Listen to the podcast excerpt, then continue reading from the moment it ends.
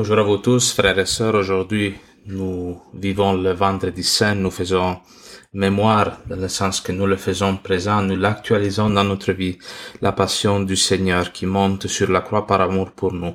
Alors, je vais juste lire un petit extrait du texte euh, de l'évangile de Jean du vendredi saint parce que le texte au complet est très long. Juste une petite partie sur laquelle je veux euh, mettre l'accent aujourd'hui. Or, près de la croix de Jésus se tenaient sa mère et la sœur de sa mère, Marie, femme de Cléophas, et Marie-Madeleine. Jésus, voyant sa mère et près d'elle le disciple qu'il aimait, dit à sa mère, Femme, voici ton fils. Puis il dit au disciple, Voici ta mère. Et à partir de cette heure-là, le disciple l'a pris chez lui. Après cela, sachant que tout désormais était achevé, pour que l'écriture s'accomplisse jusqu'au bout, Jésus dit, J'ai soif. Il y avait là un récipient plein d'une boisson vinaigrée.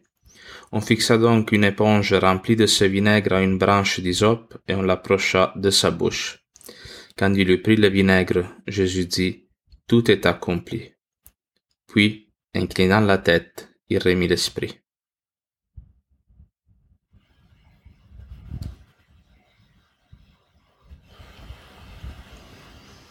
Alors, frères et sœurs, hier soir, dans la célébration du jeudi saint, nous avons fait mémoire de la scène du Seigneur et dans la première lecture d'hier, on mettait en évidence euh, la scène euh, pascale du peuple juif qui est le Seder.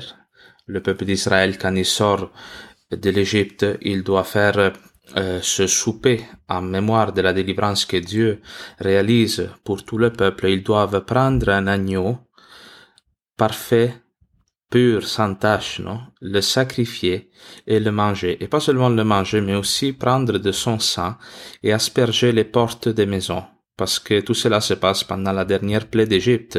La mort semble régner partout en Égypte. Tous les premiers-nés des, êtres humains et des animaux sont touchés par la mort, mais toutes les maisons qui sont marquées par le sang de cet agneau égorgé, hein, pendant la nuit de Pâques, toutes les maisons-là sont préservées de la mort. La mort va passer par-dessus les maisons des Hébreux, va faire ce passage, cette Pessah, cette Pâque.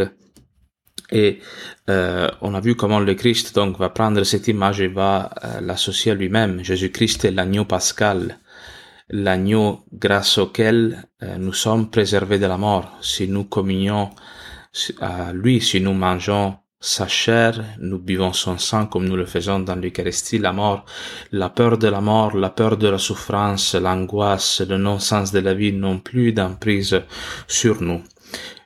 Aujourd'hui, le Christ fait un pas de plus et il rentre dans sa passion. Il va s'immoler euh, sur la croix et dans l'évangile de Jean, on prend la peine de remarquer à plusieurs reprises comment Jésus est en train d'accomplir les Écritures. Comme je le disais déjà dimanche passé, lors du dimanche des rameaux, Jésus n'est pas en train de subir euh, un accident, quelque chose qui lui tombe euh, par-dessus sur sa tête comme par hasard. Jésus est en train de, de faire la volonté de Dieu, de réaliser les promesses faites par les prophètes des centaines et des centaines d'années avant lui. Et pourquoi je veux m'arrêter sur cette parole de Jésus-Christ sur la croix qui dit J'ai soif parce que le rapport à l'eau et à la soif est quelque chose qui est fondamental dans l'évangile de Jean, mais qui est fondamental aussi dans toute la révélation biblique. Parce que la soif, le manque d'eau, était le problème fondamental pour un peuple qui vivait dans le désert. Un peuple qui a euh, ressenti la soif pendant son exode, le peuple d'Israël. Hein. Mais la soif et le besoin euh, fondamental que nous tous avons. C'est ce qu'il y a de plus nécessaire, euh, ce qui est le plus nécessaire à notre survie. Et cette soif-là n'est pas seulement le besoin d'être désaltéré, de boire, non, d'apaiser la soif, mais la soif est aussi une image de tout désir qui brûle dans le fond du cœur de l'homme. Ah, Jésus-Christ, lui qui est le vrai homme, comme même Pilate va le dire, ecce homo pendant la passion, c'est-à-dire voilà l'homme, voilà Dieu qui réalise pleinement ce qui est aussi être humain. L'être humain, c'est quoi sa réalisation la plus totale de soi? C'est le don de soi. Jésus-Christ est en train de réaliser la plénitude de l'humanité en se donnant totalement par amour pour, pour ses amis, comme le dit ailleurs dans le texte. Et Jésus est confronté à cette soif. Mais déjà l'évangile de Jean nous a préparé à écouter cette parole que Jésus dit sur la croix quand il dit j'ai soif. Parce que si vous vous rappelez, l'un des textes plus célèbres, disons, de l'évangile de Jean, c'est le dialogue que Jésus a avec la Samaritaine. Et dans ce texte, Jésus, il est fatigué après une journée de marche, il arrive au puits de Sichem et dit à cette femme, j'ai soif, donne-moi à boire. Et cette femme s'étonne du fait que Jésus, qu'il est en Galiléen, demande non, à une Samaritaine euh, de l'eau à boire parce que les deux peuples ne se parlaient pas, non, ils étaient en conflit. Et Jésus semble demander quelque chose à cette femme, mais après va lui promettre une eau une, eau nouvelle, une source d'eau nouvelle, que celui qui la boit n'aura plus jamais soif. Et c'est intéressant de lire, en continuant dans le texte de la Passion, que Jésus, après avoir dit j'ai soif, il meurt, va avoir le côté, euh, le flanc transpercé par la lance du centurion et de, de son cœur ouvert, de son cœur transpercé, vont jaillir l'eau et le sang. Alors Jésus qui commence en disant qu'il a soif, il, encore une fois, est montré comme étant la source de l'eau véritable, l'eau qui désaltère pour vrai, qui vient apaiser la soif euh, de vie, d'amour et de sens de l'existence qui est propre à chaque homme, à chaque femme. Jésus réalise ici aussi la prophétie d'Ézéchiel. Je ne sais pas si vous vous rappelez dans Ézéchiel, je pense au chapitre 34, à la fin du texte de, de tout le livre d'Ézéchiel, le prophète, il voit, il a une vision et il voit qu'il y a une source d'eau qui jaillit, on dit explicitement, du côté du temple. Et ce fleuve qui jaillit du côté ouvert du temple, hein, assaini, il peut guérir euh, tout ce qui touche, produit des arbres, produit des fruits de vie éternelle. Et, il, on dit que cette eau se jette dans la mer morte de laquelle il purifie les eaux. Alors pourquoi je dis tout cela? Parce que Jésus-Christ, dans dans ce moment où il est endormi dans la mort, où il meurt sur la croix, il est le nouvel Adam, vont dire les pères de l'Église. Adam et Ève, vous vous rappelez comment Dieu fait endormir Adam et de son côté ouvert, de sa côte, crée et, vient créer Ève, son épouse.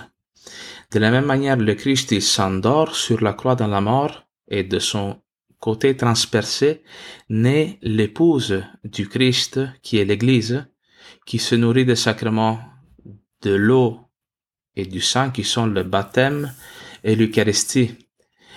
Mais euh, ce que je veux dire aussi, c'est que le Christ peut apaiser notre soif, peut apaiser notre soif d'une vie plus vraie, d'une vie plus joyeuse. la croix hein, est euh, cet élément dans toute l'histoire du salut qui peut être considéré comme une aberration, comme une horreur, comme une torture, mais la croix est aussi ces rochers de l'exode duquel jaillit l'eau de la vie éternelle. Moi, une autre chose qui me frappe aussi beaucoup dans la Passion, dans tout le récit de la Passion, même si ce n'est pas raconté dans l'évangile de Jean que nous proclamons aujourd'hui, c'est euh, Simon, Simon de Cyrène.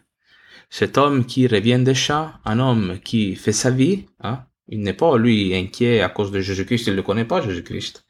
Et comme par hasard, il est réclamé pour faire un bout de chemin avec Jésus-Christ.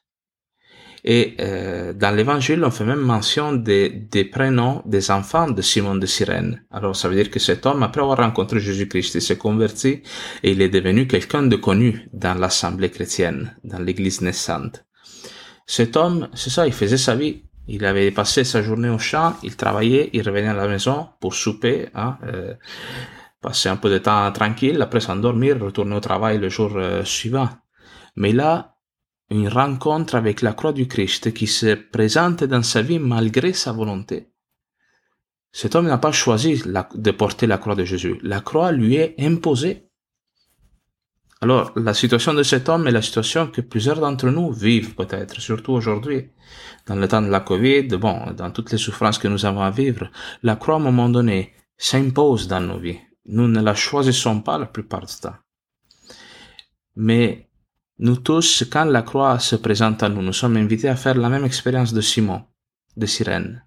Croire que le Christ la porte avec nous et que la croix que nous vivons dans notre quotidien n'est rien d'autre que cette croix que le Christ a embrassée et qu'il a portée par amour pour toi, pour que tu découvres que cette croix n'est pas seulement une malédiction, mais que cette croix est une source d'eau de vie éternelle pour nous tous. Alors je vous invite aujourd'hui, en écoutant le récit de la passion du Christ, à penser cela, à ne pas vivre ce moment seulement comme un acte de dévotion quand on embrasse la croix, même si aujourd'hui, bon, on peut pas le faire vraiment, vous pouvez embrasser peut-être euh, une croix que vous avez à la maison ou la croix d'un chapelet, mais le faire en croyant que vous embrassez vraiment votre croix et que en vous unissant à la croix du Christ, vous pouvez découvrir cette eau de vie éternelle que le Christ va nous donner à la Pâque. À la Pâque, on bénit l'eau, on est aspergé d'eau. Hein, l'eau euh, du baptême, l'eau de la résurrection, l'eau de la vie en abondance. Non? Alors c'est ça, que la croix nous, en, nous unissant à la croix du Christ, nous nous unissons aussi à sa résurrection. Présentons au Christ nos soifs pour découvrir qu'à la fin c'est lui qui va l'apaiser qui va peser tous nos désirs, toutes nos inquiétudes, en nous donnant l'eau qui est l'eau de la vie éternelle.